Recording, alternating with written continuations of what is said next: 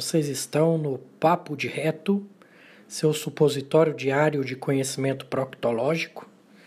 Tudo o que você queria saber sobre o seu ânus, mas tinha vergonha de perguntar.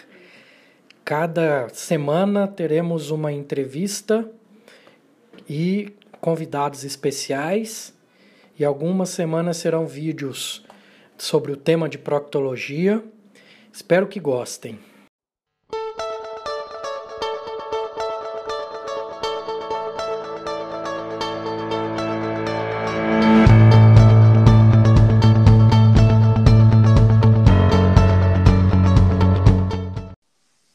Boa noite, meu amigo. Boa noite, Eurípides. Como é que você tá, meu querido? Tô ótimo, e você? Tá ouvindo bem aí? Ah, tu tá ótimo, perfeito. E você aí, tu tranquilo também? Tô tranquilo, tô aqui tomando um vinhozinho de leve. Ah, bom demais. Você foi mais esperto que eu. E aí, meu querido, hoje, hoje a gente vai bater um papo aqui bem tranquilo com nosso grande amigo aí, Eurípides, que é proctologista. É, tem um canal aí, Papo de Reto, que já é bem conhecido. E ele, ele desmistifica um pouco esse assunto que é tão esse tema, né, tão tão é, é, que é tão velado aí, né? Todo mundo tem medo, tem vergonha de falar, né? Que é sobre o reto mesmo, sobre o ano, sobre o reto, o assunto da proctologia, que é, na urologia a gente acaba também enfrentando muito isso aí, né? Então acho que é. vai ser um bate-papo aqui bem, bem legal. Beleza, meu amigo. Somos, nos conhecemos lá no Samambaia, Hospital Regional de Samambaia, uma época boa aquela, é viu? Isso. É verdade, Grande, é verdade. Fizemos, fizemos grandes amigos ali, né? Oh, muito legal, muito legal ali. A, a equipe era muito unida, né? Foi, foi, bem interessante. Depois trilhamos outros caminhos, né? Se, nos reencontramos no São Francisco. E isso aí vai, isso aí é, é muito bom, né? Essa, essa relação, esse, esse laço, esse, esse network é muito legal. Exato. Muito bom. Eurípides, se apresenta aí um pouquinho, fala um pouquinho de você. Vamos lá. Eu sou Eurípides Barçanufo, sou de Uberlândia, já estou em Brasília há mais de 10 anos. É, tenho uma formação tradicional aí na cirurgia geral, na coloproctologia, fiz pós-graduação no Cilibanês, sou, como o Rodrigo sabe, cirurgião geral raiz também, né, que eu não larguei a, cirurgia geral, a videocirurgia, e comecei a estudar a parte da medicina integrativa nesses últimos dois anos, vamos pôr assim, e encontrei uma outra medicina que, vamos dizer, fui questionando algumas coisas, fui tendo respostas, fui testando em mim muita coisa, né? E hoje estou fazendo modulação intestinal, pratico modulação intestinal, que nada mais é do que Mudanças de hábito e nutracêuticos, a gente coloca na mão do paciente a responsabilidade da, da mudança. E, por último, estou fazendo uma pós-graduação de nutrologia e uma de gastroenterologia funcional e nutrigenômica. Bom demais, a Maria. O homem não para de estudar, não, gente. É, não, quando você começa, não, não para mais. É verdade, a medicina não tem jeito, né? A gente sempre está estudando. Isso é verdade, isso é verdade. Falando, falando já, entrando um pouco aí na parte da, da proctologia, é, é uma coisa que aparece muito lá na clínica, porque esse, a, o, o, tema, o tema de hoje é bem legal porque a, as duas especialidades, tanto a urologia como a proctologia, elas são confundidas o tempo inteiro. Então, assim, chega paciente para mim no meu consultório, que é um caso completamente, assim, só proctológico, né? Não tem nada que eu possa ajudar. E a mesma coisa na proctologia, a gente vive recebendo paciente, ah, eu fui no doutor Ípedes e, e aí ele me mandou para cá porque não tinha nada para fazer, porque ele queria ver a próstata e acabou indo no proctologista, ou o paciente tinha uma queixa anal, ou tinha uma hemorroida, ou tinha uma dificuldade de evacuar, e aí é, é, acaba vindo, em mim. Isso aconteceu hoje, inclusive, foi uma das mais engraçadas, né? a gente marca a live, e, e, aconteceu hoje, com quatro pacientes, dois de manhã e dois de tarde. Eu falei, não, gente, é, vamos lá, vamos. Aproveitei para ver a próstata, porque era interessante, já estava na idade, mas é, a, a, queixa deles principal não era, não era com urologia. Então, é comum você pegar isso também lá no, no consultório, não é, Eurípides? É, Rodrigo, isso é muito interessante, porque é até capítulos do meu livro, sabe? É, porque o paciente, você sabe do preconceito que tem do homem para se cuidar, né? Então, quando chega um caba desse errado, entre aspas, no meu consultório, e ele está na idade da prevenção do câncer de cólon, ele vai sair com pedido de colonoscopia dali, não tem escapatória não, viu? Com então, é, é, e aquele outro negócio, o, o, cara chega com caroço no ânus e pergunta para um amigo, fala, cara, eu tô com caroço aqui. caroço na cabeça do leigo mesmo, caroço eles ligam a câncer, né? Aí fala, cara, vai procurar um médico que isso aí pode ser um câncer. No outro dia ele está marcando consulta. Então, são os jeitos da gente amarrar os machão aí para fazer as prevenções que tem que ser feita, né? Tanto o seu, quanto que é, que é o, o, segundo que mais incide e mata nos homens, ou, ou é o primeiro? Como, como que está o câncer é de segundo. próstata, Rodrigo? É o segundo, é o segundo, Euripides. Ele só perde por câncer de pele, por incrível que pareça. Ele é o segundo. Nos homens, ele é o segundo, cara. Ele Pronto. é o segundo mais comum e o segundo que mata também é. Pronto, o nosso é o terceiro, tanto em homem quanto em mulher, né? Perde no homem para a próstata e para a pele. Na mulher, perde para mama, se eu não me engano, e para algum outro ginecológico aí. Para pele, mama, depois é a gente também. E está crescendo, né? Está crescendo cada vez mais aí, vinculado a esse estilo de vida ocidental nosso aí, que infelizmente está inflamando muita gente, né, Rodrigo? Sim, com certeza, com certeza. É, é, é, a inflamação, né, da forma geral, do nosso corpo, é, é, é como se o corpo estivesse sofrendo machucados o tempo inteiro, né? Então, ele acaba reagindo, ele fica. E a forma dele reagir, às vezes, sai, sai errado, e aí vira um câncer, né? Falando assim, bem de uma forma geral. Então, é, é, isso é um, é um problema bem, bem sério mesmo, acho que é bem interessante. Você, não, é... você chegou a falar do, do, seu, do seu livro, né? Você não falou do seu, do seu na, na, sua apresentação, você não falou do teu livro? É, não, é, o meu livro eu fiz numa editora independente. É o Papo de Reto, tudo que você queria saber sobre o seu ânus, mas tinha vergonha de perguntar. E tive a felicidade de ser encontrado por uma editora grande agora. Eu, eu mesmo vendia meus livros, agora ele vai ser reeditado para ser vendido nas livrarias aí em todo o Brasil. Ah, que coisa boa, coisa boa. Nossa, muito bom, hein? Muito bom mesmo. Mas você falou do, do caroço no ânus. É, é, é...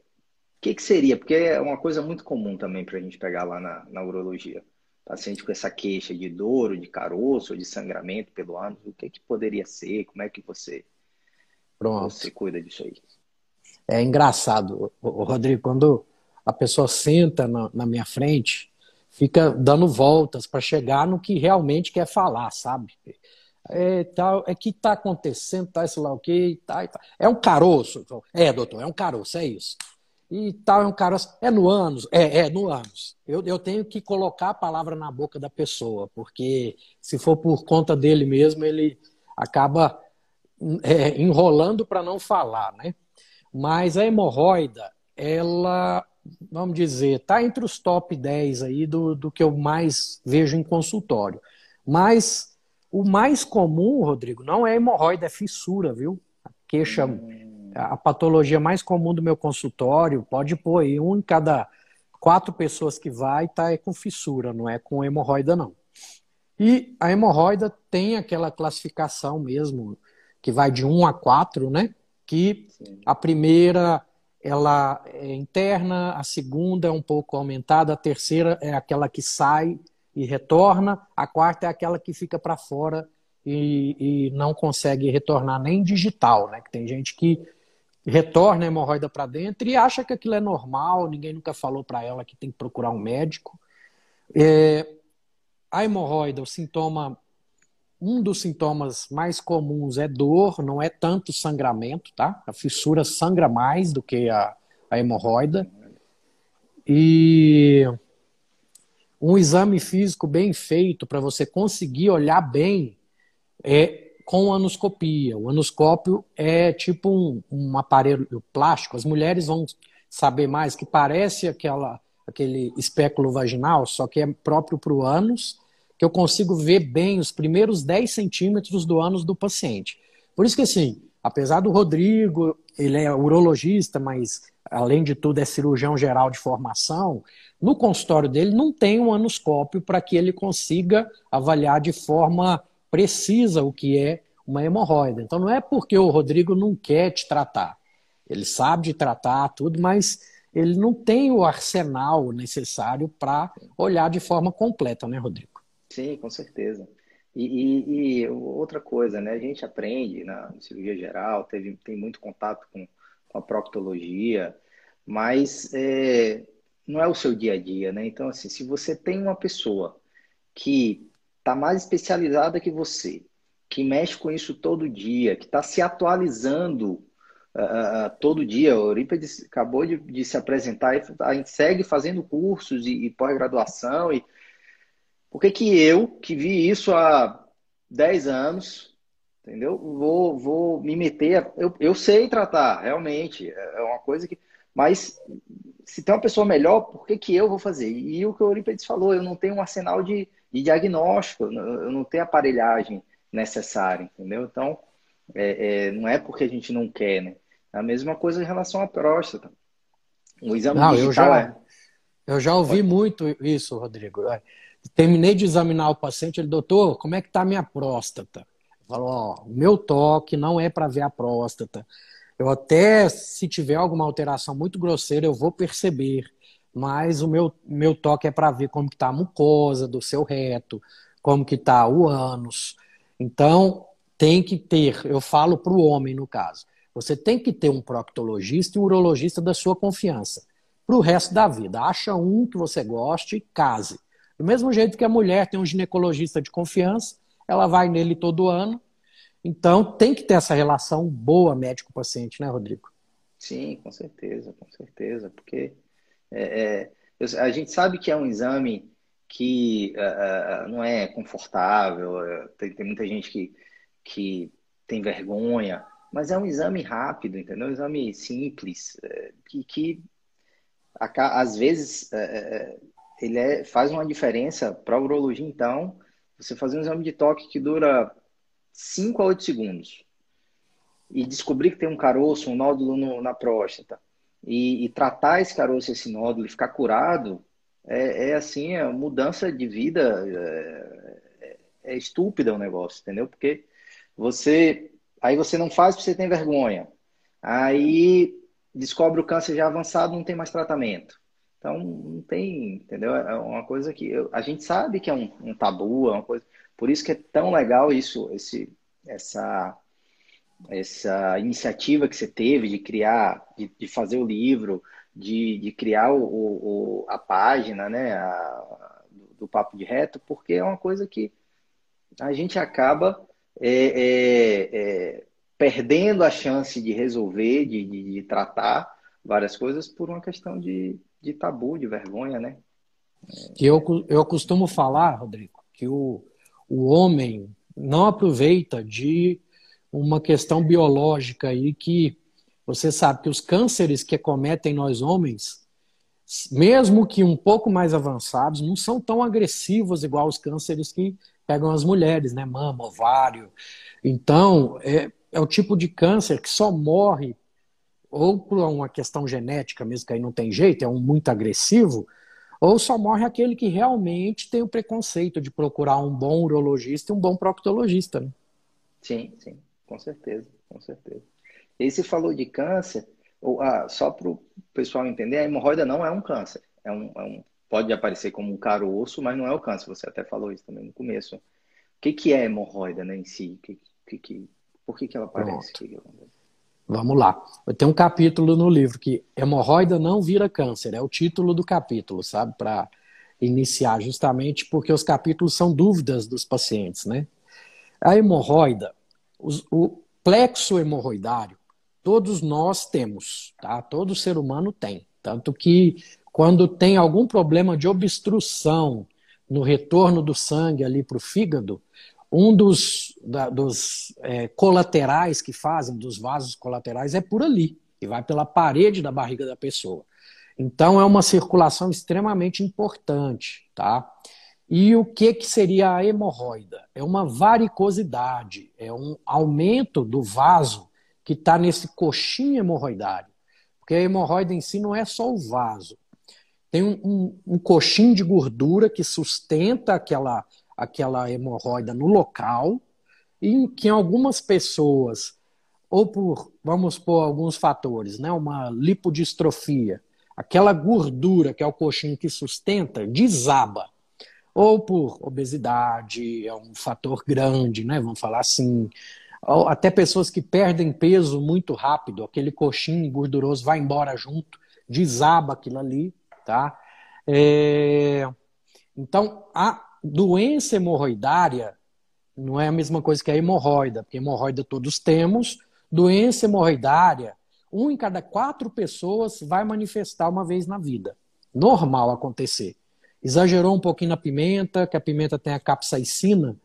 Ou, é, eu costumo falar, não, não o molho em si. Tem gente que tem mais sensibilidade e até o molho vai causar inflamação, um, um aumento do vaso ali no local. Esse aumento pesa e desaba. É, eu falo para quem gosta de uma pimentinha, experimenta só o molho e evita a semente. Porque a semente que tem mais capsaicina, e ela que vai entrar em contato com a mucosa, vai irritar e vai fazer você manifestar a hemorroida. Então, a doença hemorroidária é uma, é uma doença dos coxins hemorroidários, da hemorroida em si. Mas hemorroida com o anoscópio, a gente olhando, grande parte da gente tem. Entendi, entendi.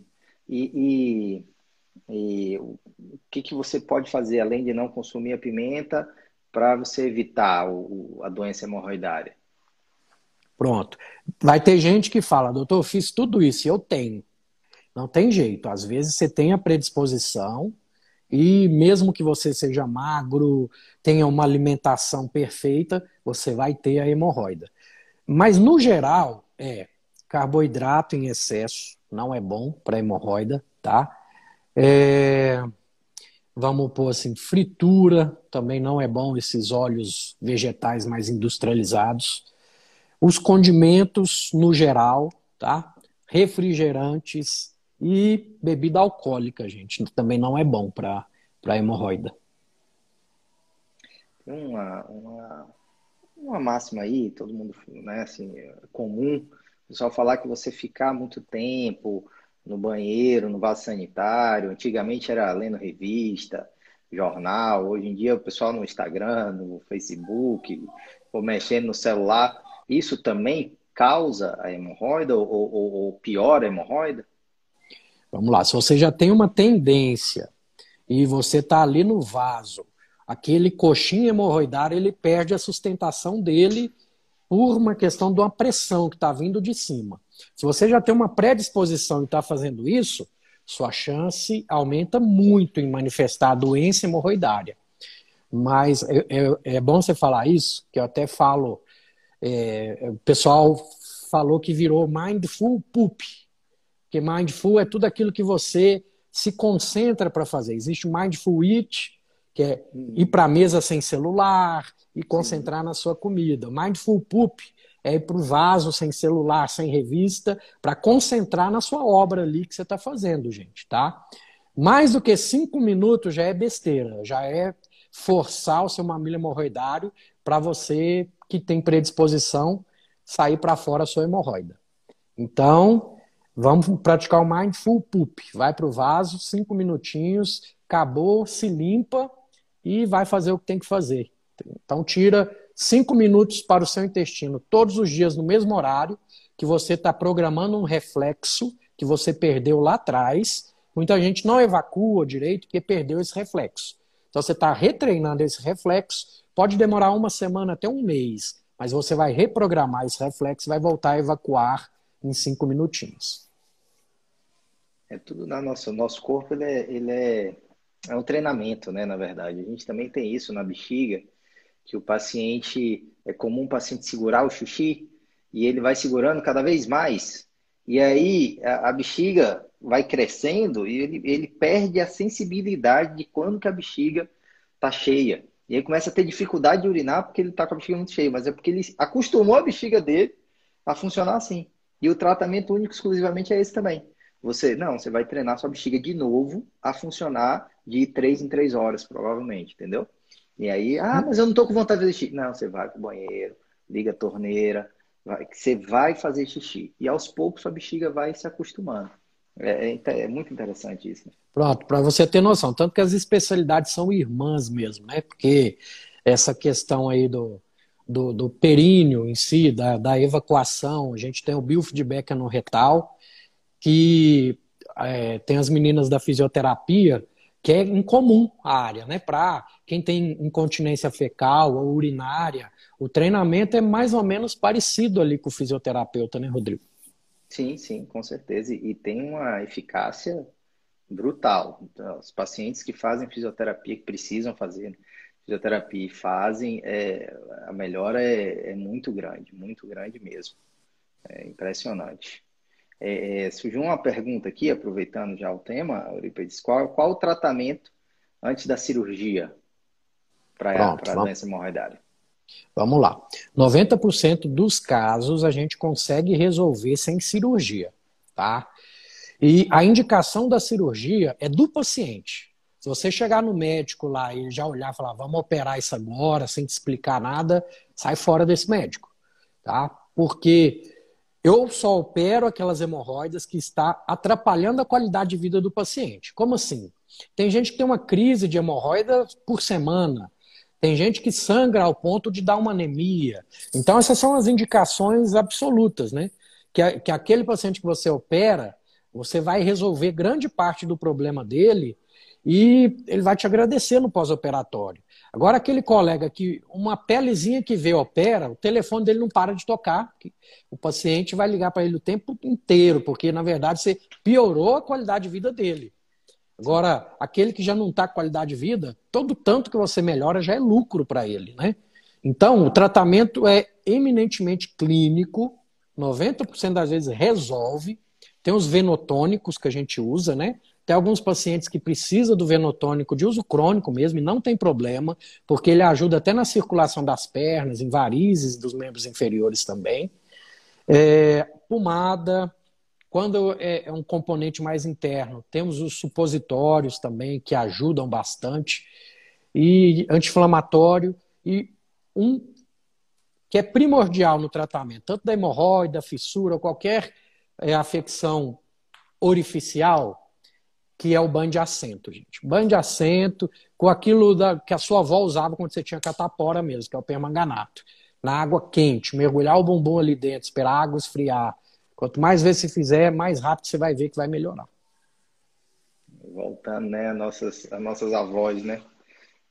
Muito legal. A, a nutricionista Tereza, é, um abraço para Tereza aí, obrigado por, por comparecer botou assim, não, manda para o nutricionista também que ajuda. Pô, com certeza. A, a, a, não, isso aí, como tinha falado. Isso aí é uma coisa que, hoje em dia, para mim, eu já não consigo mais fazer proctologia sem um bom nutricionista, sem um bom psicólogo, tá? É, é uma equipe multidisciplinar mesmo. Até pro paciente entender que eu não tenho uma receitinha mágica, não que, além desses profissionais do meu lado, se o paciente não tiver disposto a certas mudanças de hábito, o Rodrigo sabe, a gente consegue é, melhorar quase que 100%. Porém, se o paciente não ajudar, não, eu quero só um negócio para resolver, a gente tem um negocinho para resolver também, que vai melhorar por certo tempo para maquiar, né? Já que você não quer resolver mesmo o problema, tapar o sol com a peneira, na medicina a gente aprende tudo, né, Rodrigo? Até o, o, o remédio, o band-aid. com certeza, com certeza. A, a, mudança de hábito como um todo, né, ela é importante para a nossa saúde, né? Beber muita água, por exemplo, é um negócio assim que a gente não, não dá valor, é, mas muda tudo, muda no, o nosso hábito intestinal, facilita para fazer cocô, muda a, a, a para urinar também, né? Você, você, produz mais xixi, você dilui a, a, a urina, melhora a nossa, nossa, nossa imunidade, é, melhora tudo, melhora a pele, melhora o raciocínio. É, Não, tem, tem uma coisa. Simples, né? Tem uma coisa legal para colocar nisso que você está falando, Rodrigo. Se você não beber água, seu organismo não quer saber, não, ele quer água. Então, da onde ele vai puxar? Das fezes. Ou você bebe água limpa, ou você vai beber água de merda. Cada um bebe a água que preferir, né? É, não, com certeza. Eu gostei da, da, da, da, da, da fisiopatologia aí. Muito bom, muito bom. E a posição no vaso sanitário, ela também influencia? Pronto, vamos lá. Isso é uma pergunta ótima, tá? Tem uma, um fator de intestino preso que chama obstruções de saída, que é a contração paradoxal do pubo retal e hipertonia do esfíncter interno. O que, que é isso? É, é uma incoordenação dessa musculatura que não está fazendo o que tem que fazer na hora de você evacuar. O paciente que está com algum desses problemas, se colocar um banquinho, elevar, vai fazer uma angulação melhor, vai conseguir vencer a resistência desse pubo retal e vai evacuar mas algumas pessoas não vai fazer diferença, nem colocar nessa posição. Por isso que aí entra a, a minha avaliação, a manometria no retal, que é um exame que eu gosto muito, porque às vezes o, o paciente fala, ah, mas já fui no nutricionista, tô comendo muita fibra, tô bebendo muita água e não evacuo. Você faz a manometria e mostra lá, contração paradoxal do pubo retal. Você passa 10 sessões de fisioterapia, aí mais um profissional que eu tenho que ter do meu lado, eu faço meus pacientes, mas tem, tem colegas fisioterapeutas que eu encaminho também. Você faz essa fisioterapia, o paciente entende onde está o problema e pronto, tá, tá resolvido. É muito bom, né? É, às vezes a gente tá procurando em um, em um lugar, tá procurando, mas não é bem aí, né? Que é o problema. Beber água, é, melhorar o hábito alimentar, melhorar a forma de, de, de de sentar no vaso, tudo são, é um conjunto de coisas, né? Na verdade, é, na medicina, quase sempre você não tem um, um, um tratamento único, né? Não, o problema não é só uma coisa, seria muito mais fácil se fosse, né? É, não, tem um, só, sei lá, só de cabeça. Só para você ter Pode noção, falar. só para você ter noção, Rodrigo. É, quando eu ainda era dentro da caixinha, aquele médico que quadrado, só aquilo ali que eu aprendi pronto, fibra para todo mundo. Eu não conseguia resolver muitos pacientes. Eu resolvia aquele tanto que a gente já vê na literatura e ficava com aquela pulga atrás da orelha. Alguns pacientes eh, têm melhorado tirando fibras e não colocando fibras. Você diminui a fibra, a pessoa volta a evacuar normal. Mas isso depois de eu estudar, com a manometria, se não tem conjuntamente a obstrução de saída. Então, gente, é mais complexo do que só fibra e água para evacuar. Tem toda uma fisiopatologia envolvida ali. É, tem que fazer toda uma pesquisa, né? Tem que fazer toda uma investigação. Acho que é, é por aí sim. E uma outra pergunta também que fizeram é na parte de, de pediatria, né? De criança. Se a criança ela não responde a essas mudanças de comportamento, teria algum medicamento, algum tratamento medicamentoso específico para a criança? Não? Pronto. É, a questão da criança, inclusive sua esposa, eu quero uma live com ela para a gente conversar aí dos pequenininhos, viu? Que eu sei que ela é expert nisso aí dos pequenininhos, né? Vamos marcar, vamos marcar com ela sim. Isso aí é uma dúvida frequente, Rodrigo, que chega para mim, mas assim, a gente sabe investigar, mas uma criança com intestino preso, tá, ela é melhor investigada pelo cirurgião pediátrico ou pelo gastropediatra, tá? Então, é, eu tenho de confiança que eu encaminho. Uma das coisas que tem que ser descartada é o Richsprung ultra curto, que é, é tipo uma faixa do cólon da criança que não tem inervação. e com o tempo o, o reto tenta empurrar o cocô por aquela faixinha ali e aquilo interrompe, vai crescendo o reto da criança. Aí, a partir dos 12 anos, eu já tive alguns pacientes com mega reto por ter uma faixa não funcionante ali do, do intestino dela, que aí já passa para mim, né? Alguns pacientes têm que operar para conseguir retomar a função ali do, do intestino delas. Entendi. Entendi. É como, como a gente havia falado, né? Tem que investigar. Cada caso é um caso, não tem jeito, né? Então, Verdade. Muito bom. Muito bom. E em relação a câncer de intestino, tem alguma é, idade, é, é, história familiar? Como é que é? Essa história é, é muito tá, tá em voga agora, tá no momento, né? Por causa daquele ator que fez o Pantera Negra. Ele morreu muito jovem de, de câncer de cólon.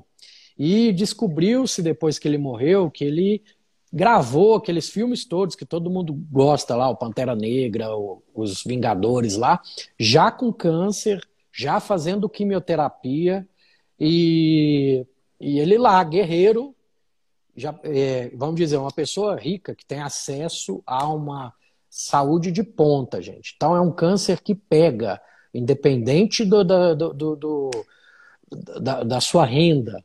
Mas você trabalha comigo lá em Águas Lindas, você sabe disso. Lá a gente acaba pegando, é, vamos supor, aqui na Ceilândia eu pego mais pólipo, que o pólipo é o precursor do câncer. Lá eu tenho pegado bastante câncer. Mas eu acho que é mais uma questão de desinformação, que são pessoas que, vamos dizer assim, né, não tem nem comida para pôr no prato, não vai preocupar em fazer uma prevenção de um câncer, né? Então, são os vários Brasis que a gente vê por aí, né, Rodrigo? Que um, um dos estándares do, do, do, papo de reta aí, das minhas bandeiras, é a prevenção do câncer coloretal.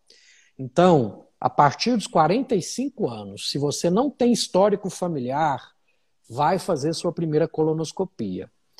Com o histórico familiar de um parente de primeiro grau que teve o câncer jovem, ou seja, entre 45 e 50 anos ou mais cedo, você vai pegar esse caso índice, tirar 10 anos. Vamos supor, os filhos do, do daquele ator lá.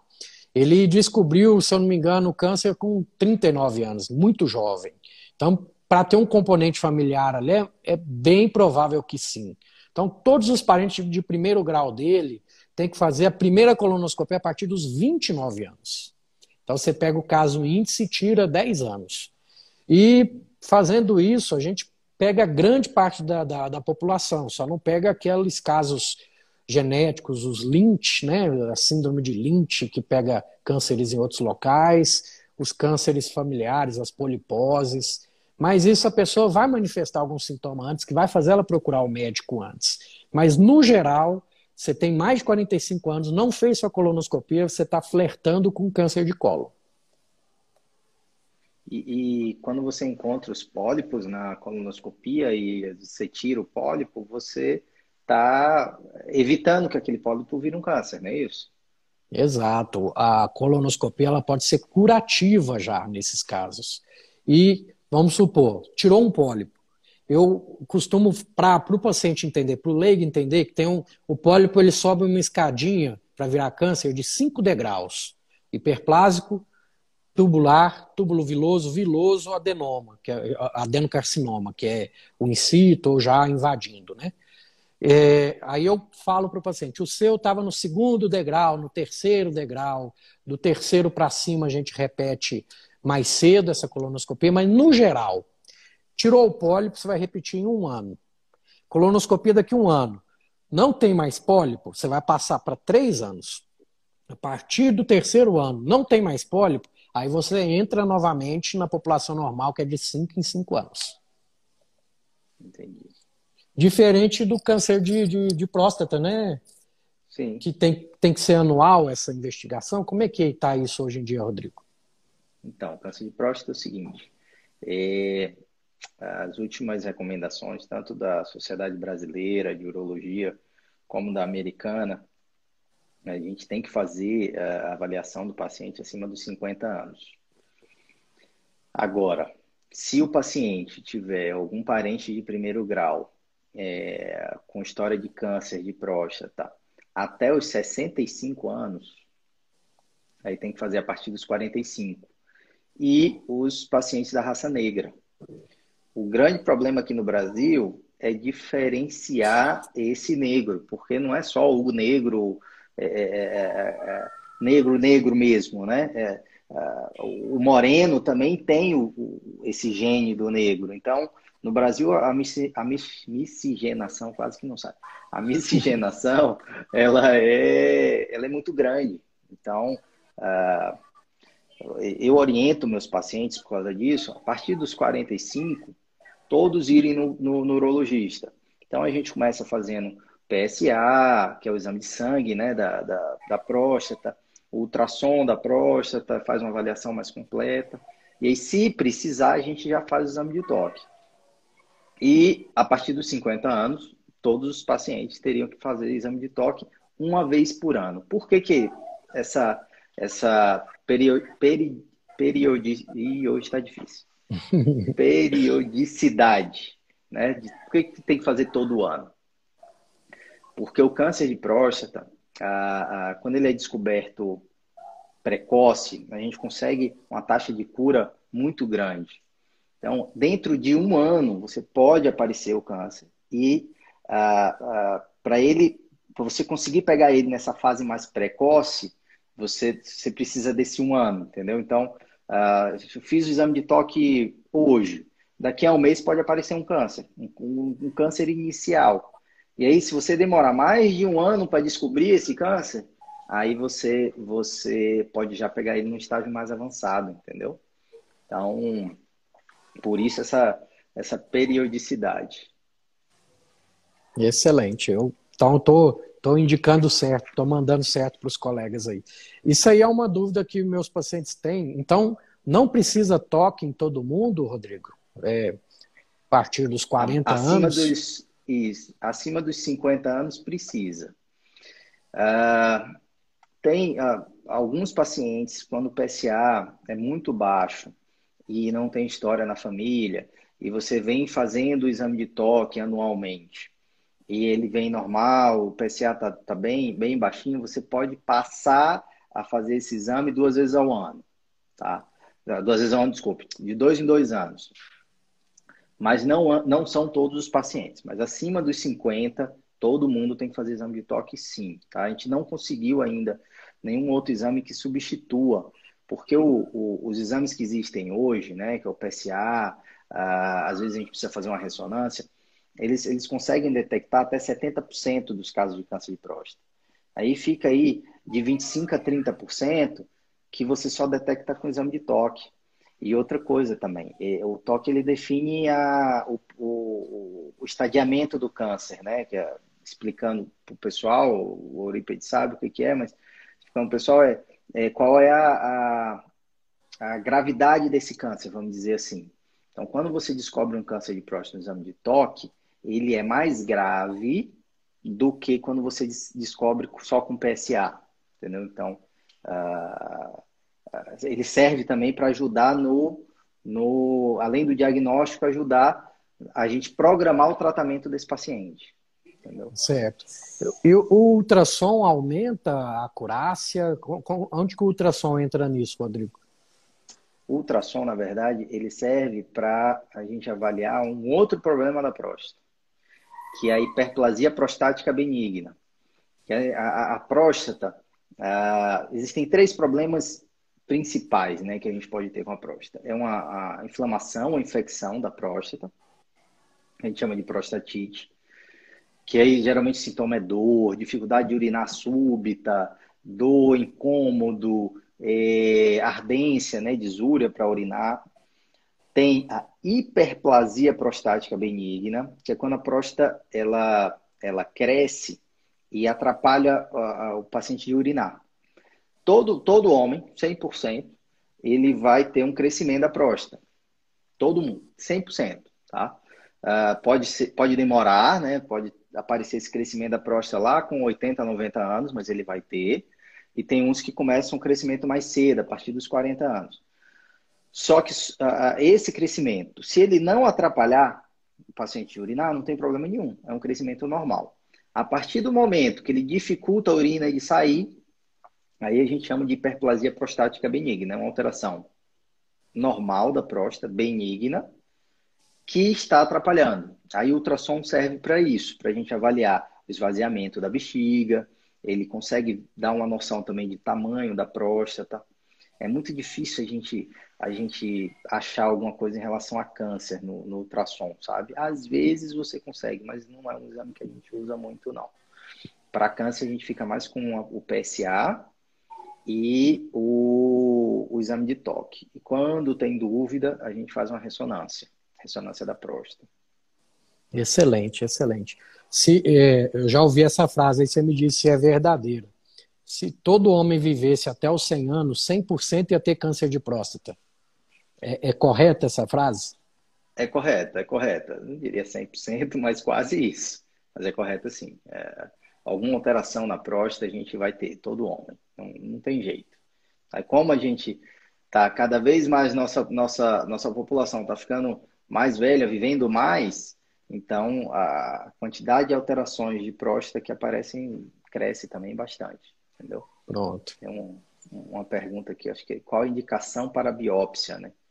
A indicação de biópsia é o seguinte: quando você tem um PSA, uh, pacientes são uh, abaixo de 65 anos, o PSA tem que estar abaixo de 2,5.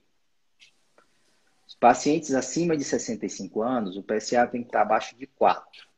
Então, a partir daí, você já, já é um, um, um limite que a gente tem. Então, pacientes estão acima de 2,5, a gente já. Eu costumo dizer para o paciente que a gente levanta a orelha, igual o cachorro, quando fica com atenção, passa alguém e levanta a orelha, então a gente levanta as orelhas. Opa, tem uma coisa errada. Pode ser câncer? Pode, mas pode ser só inflamação, pode ser o próprio hiperplasia prostática benigna também. Mas a gente tem que investigar melhor. Então a gente pode fazer, por exemplo, uma curva de PSA. A gente faz o PSA agora, que tá, deu, por exemplo, 3, e aí faz um PSA daqui a 3 meses. Esse de 3 foi para quase 4. 3.8, 3.9. Opa, está subindo o PSA. Então, além dele estar tá numa faixa fora do normal, ele está subindo durante o tempo. Então, esse é um, um dos grandes motivos para a gente fazer biópsia. A outra indicação é no exame de toque. Se você sentiu que a próstata tem algum caroço na, na, na, na no exame de toque, ou que a próstata está mais endurecida, então você também tem indicação de é, biópsia da próstata. Pronto. Uma dúvida que eu tenho, Rodrigo, é quando e para que que a gente pede aquelas frações do PSA? Então, interessantíssima essa pergunta. É, o, o, você, você pode pedir né, o PSA total e o PSA livre. Quando você tem uh, uma dúvida em relação a se esse PSA ele tem indicação de fazer uma biópsia ou se ele tem a chance de ser câncer, você começa a avaliar outras coisas do PSA, como essa, essas, essas frações. Aí você pega o PSA livre e divide pelo PSA é, total. Aí você tem uma porcentagem. Ah, interessante é que é, é, é, um pouco diferente. O PSA, quando está subindo, é ruim. Agora, essa, essa é, fração, essa porcentagem que a gente faz, quando ela está descendo é que é ruim. Então, a porcentagem abaixo de 25%, ou de 20% em algumas, em algumas literaturas, ela está mais uh, uh, relacionada ao câncer. Uma outra coisa que a gente vê também é a densidade do PSA. Por exemplo, uh, você pega o valor do PSA e divide pelo, pelo tamanho da próstata, em gramas. Então, você vai ter quanto de PSA por grama de próstata. Se você tem uma quantidade muito alta de PSA por grama de próstata, é maior a indicação de é, câncer. Se você tem uma quantidade de PSA baixa, em relação a, a por grama de próstata, a, a chance de, de ser um câncer é mais baixa. Então, você tem várias formas de você uh, mexer nisso aí, né? Investigar. Excelente, excelente. Eu não, não tinha noção disso. Eu tinha essa dúvida, né? Mas eu mandava para o especialista igual você para resolver para mim. Então, eu acho que assim, o, o outro assunto que a gente tinha escolhido, eu acho que ele é meio extenso. Acho que caberia até em outra live, na verdade, né? Para a gente falar com mais tranquilidade, que deve ter muita dúvida a respeito. E como você sabe, eu costumo colocar é, as minhas lives no meu podcast. E eu faço uma pergunta para os meus convidados. Eu sei que hoje eu sou o convidado, porém, eu queria te fazer uma pergunta de livros que mudaram sua vida. Pode ser da área médica ou fora da área médica também. Sim, claro. Pode, pode perguntar aí o que você quiser. Jogue do olho.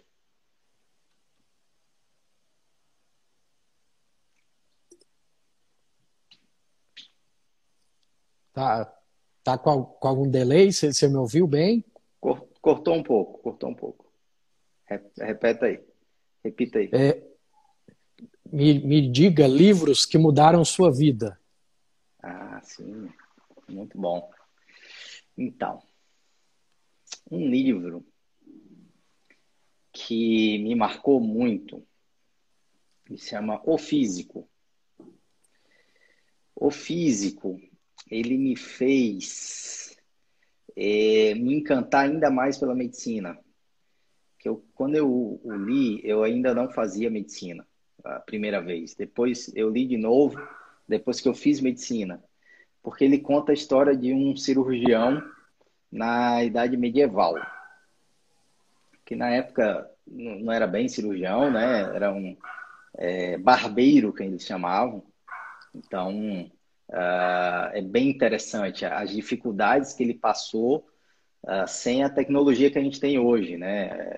É um livro muito legal. E um outro livro que não tem muito a ver com, com medicina, que é O Pai Rico, Pai Pobre, que dá uma noção para gente de, é, além de, de falar muito sobre finança e, e é, controle, né? De, de, você pensar sobre a, a, sua vida de uma forma é,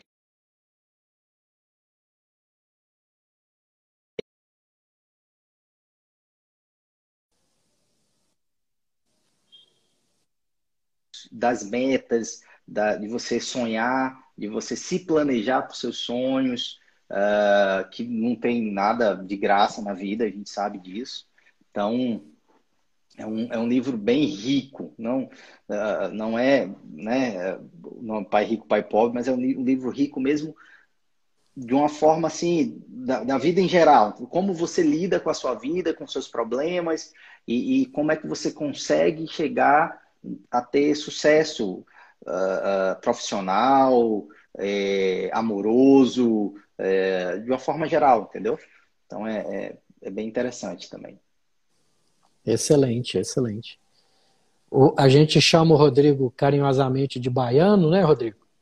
E pessoalmente, gente, ele não é tímido assim, não, viu? Ele é, ele é mais, ele tá tímido aqui perto de vocês, que tá é mais brincalhão, da... né? Exato. Rodrigo, eu costumo perguntar também, como aqui nós estamos no seu Instagram, mas como que o pessoal te encontra e seus projetos futuros? O que, que você está aprontando por aí? Então, uh, pessoal, hoje em dia eu estou trabalhando em três lugares diferentes. É, eu tenho a minha clínica mesmo, junto com com o meu sócio, que é o Oceia Aquamoa, que todo mundo conhece, você conhece também, um cara fenomenal. Minha esposa trabalha lá também, que também, né? Não preciso nem falar nada, né? Além de ser o amor da minha vida, tá me, tá me trazendo aí um, um herdeiro, então. É... Olha, isso aí eu não sabia, não. É, pois é. Parabéns. O projeto, obrigado, obrigado. Vamos dizer, dos projetos futuros, esse aí é o melhor de é todos. O principal, com certeza, com certeza, com certeza. Está aí previsto aí para novembro, para chegar o, o Henrique. Estamos muito felizes. E uh, trabalho também em Sobradinho, na clínica Matsumoto. uh, uma clínica grande, uma clínica, é, uma policlínica, e trabalho no Hospital São Francisco.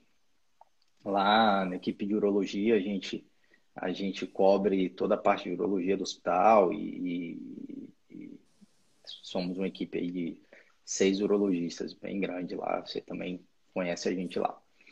E os, plane... os planos para o futuro, Eurípides, é o seguinte: tem o Henrique agora, né, que o foco 99% é nele, mas eu estou bastante focado na parte de robótica.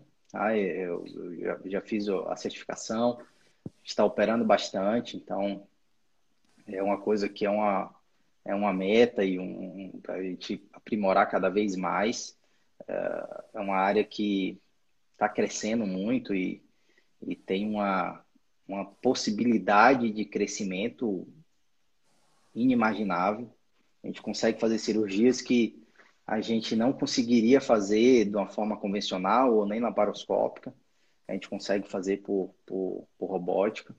Então é uma coisa, um foco aí bem, bem forte. E uh, uma outra, um outro planejamento é a gente ampliar a, a Renovare também, né, a nossa clínica, é, crescer e ampliar cada vez mais aí uh, a Renovare, que tem toda essa parte aí de fisioterapia, é, a gente tem nossos parceiros da psicologia e da nutrição também, que eu acho que é muito importante, como você passou. Então, fazer esse atendimento mais completo, né? Eu acho que é o que está faltando hoje na medicina, é a gente entender o paciente como um todo, sabe? É, é, claro, cada um tem sua especialidade, é, o meu foco é a urologia, mas a gente não pode esquecer o, o, o todo do paciente, né? Então, você trabalhar com equipe multidisciplinar, com colegas, com parceiros, como você é aí da gente, eu acho que é importantíssimo, porque às vezes o, o, o paciente ele chega, às vezes, com um problema físico, mas na verdade ele está com um problema psicológico, ele, ele quer conversar, ele está passando por um por um estresse, entendeu? Então é, é cada vez mais comum o paciente começar a chorar no seu consultório por um problema que na verdade não era aquilo que ele tinha ido lá falar, entendeu? Mas uh, foi o momento que ele conseguiu se abrir com você, né? Então, isso aí é um foco que eu tenho, que a gente tem lá na clínica, muito, muito grande. Excelente, excelente. Se fosse para deixar um, um, recadinho final, Rodrigo, o que que eu preciso fazer para cuidar bem do meu rim? O que que eu preciso fazer para cuidar bem do meu rim? Parece meio repetitivo, tá? Porque você já falou e todo mundo fala, acho que todas as lives a gente acaba ouvindo isso, mas é porque é importante mesmo. É, a, a, nossa nutrição, a, a, forma que a gente uh, ingere os alimentos, é, o nosso hábito uh, diário de, de atividade física, de estresse, o dia a dia e, e a, a, água que eu falei também, né, que entra na, na, nutrição, na nutrição. Então, assim, você tentar ter uma, uma, uma, uma alimentação saudável é fundamental. Então, a gente tentar ao máximo não consumir uh, alimentos uh, industrializados, com, com muito sódio, com muito é, corante, tentar fazer atividade física sempre, o rim é um filtro, né? Então ele tem que, o sangue tem que estar circulando por ele o tempo inteiro, é, de uma forma é, rápida, de uma forma sadia, né? Você, se você não, não, não, pratica atividade física, você não, seu corpo fica parado, entendeu? A coisa não anda. Então, ele interfere no rim, interfere no intestino, interfere em tudo. É, é, fica meio maçante, eu acho. Eu fico imaginando o pessoal escutando assim e fala assim: nossa, mas eles só falam isso, os médicos só falam isso, só falam que tem que comer direito, tem que beber água, tem que fazer atividade física. Mas é porque isso é uma coisa que não custa dinheiro, entendeu? É uma coisa que você não precisa comprar um remédio para tratar. Todo mundo acha que o remédio vai resolver tudo. Não é, é o seu hábito de vida mesmo, como um todo, que vai fazer a diferença, né? Então, se a gente conseguir entender isso, é, diminui em 90% dos problemas de saúde da gente.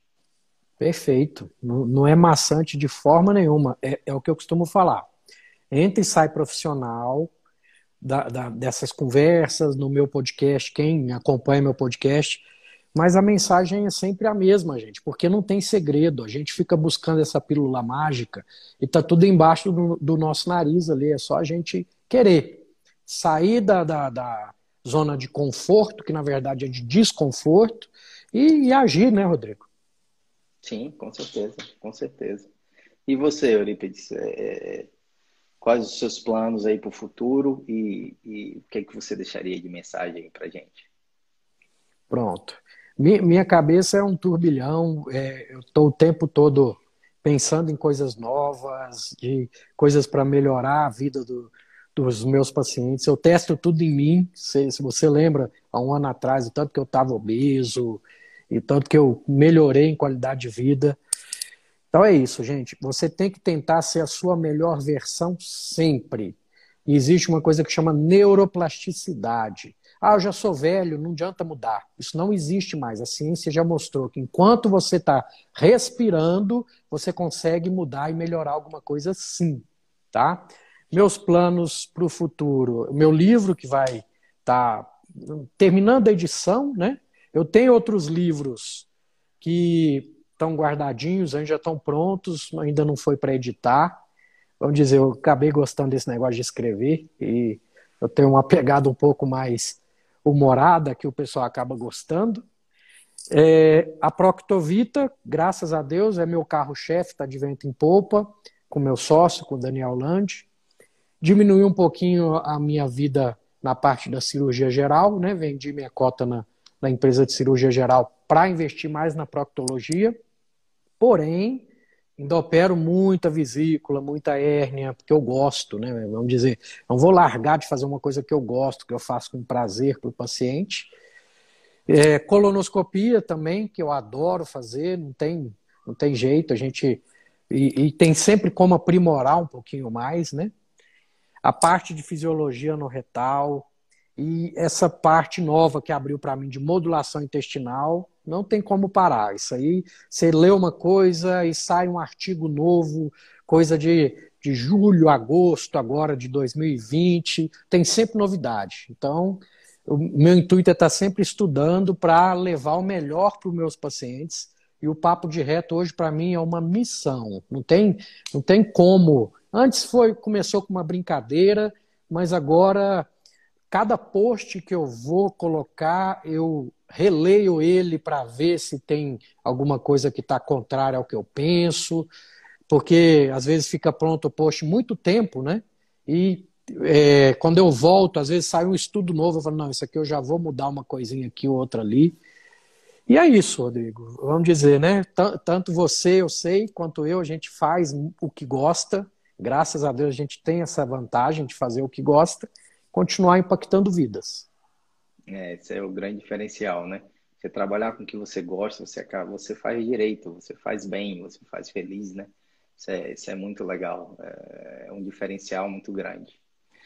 Muito bom, meu amigo. Eu estou muito feliz de, de, ter você aqui. Eu acho que conversa muito gostosa. Acho que deu para tirar todas as dúvidas. Se ficou alguma pergunta aí sem responder, a gente responde no, no privado, não tem problema nenhum.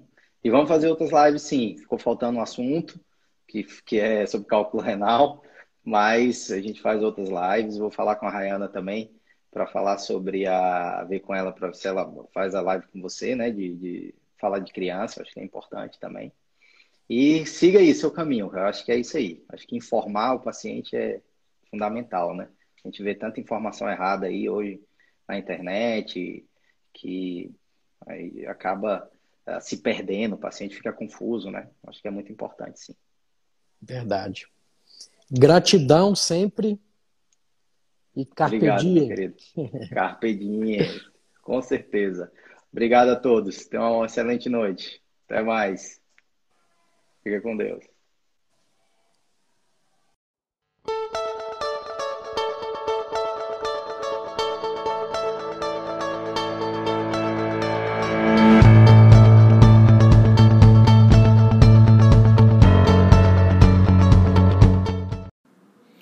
Então, esse foi mais um episódio do Papo de Reto, seu supositório diário de conhecimento proctológico. tudo o que você queria saber sobre o seu ânus, mas tinha vergonha de perguntar. Lembrando a vocês que estamos no Instagram como arroba papo de reto.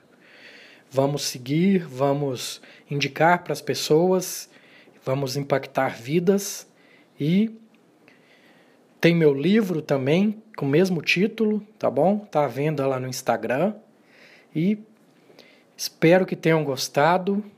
Até a próxima. Fiquem com Deus e gratidão sempre e carpe diem.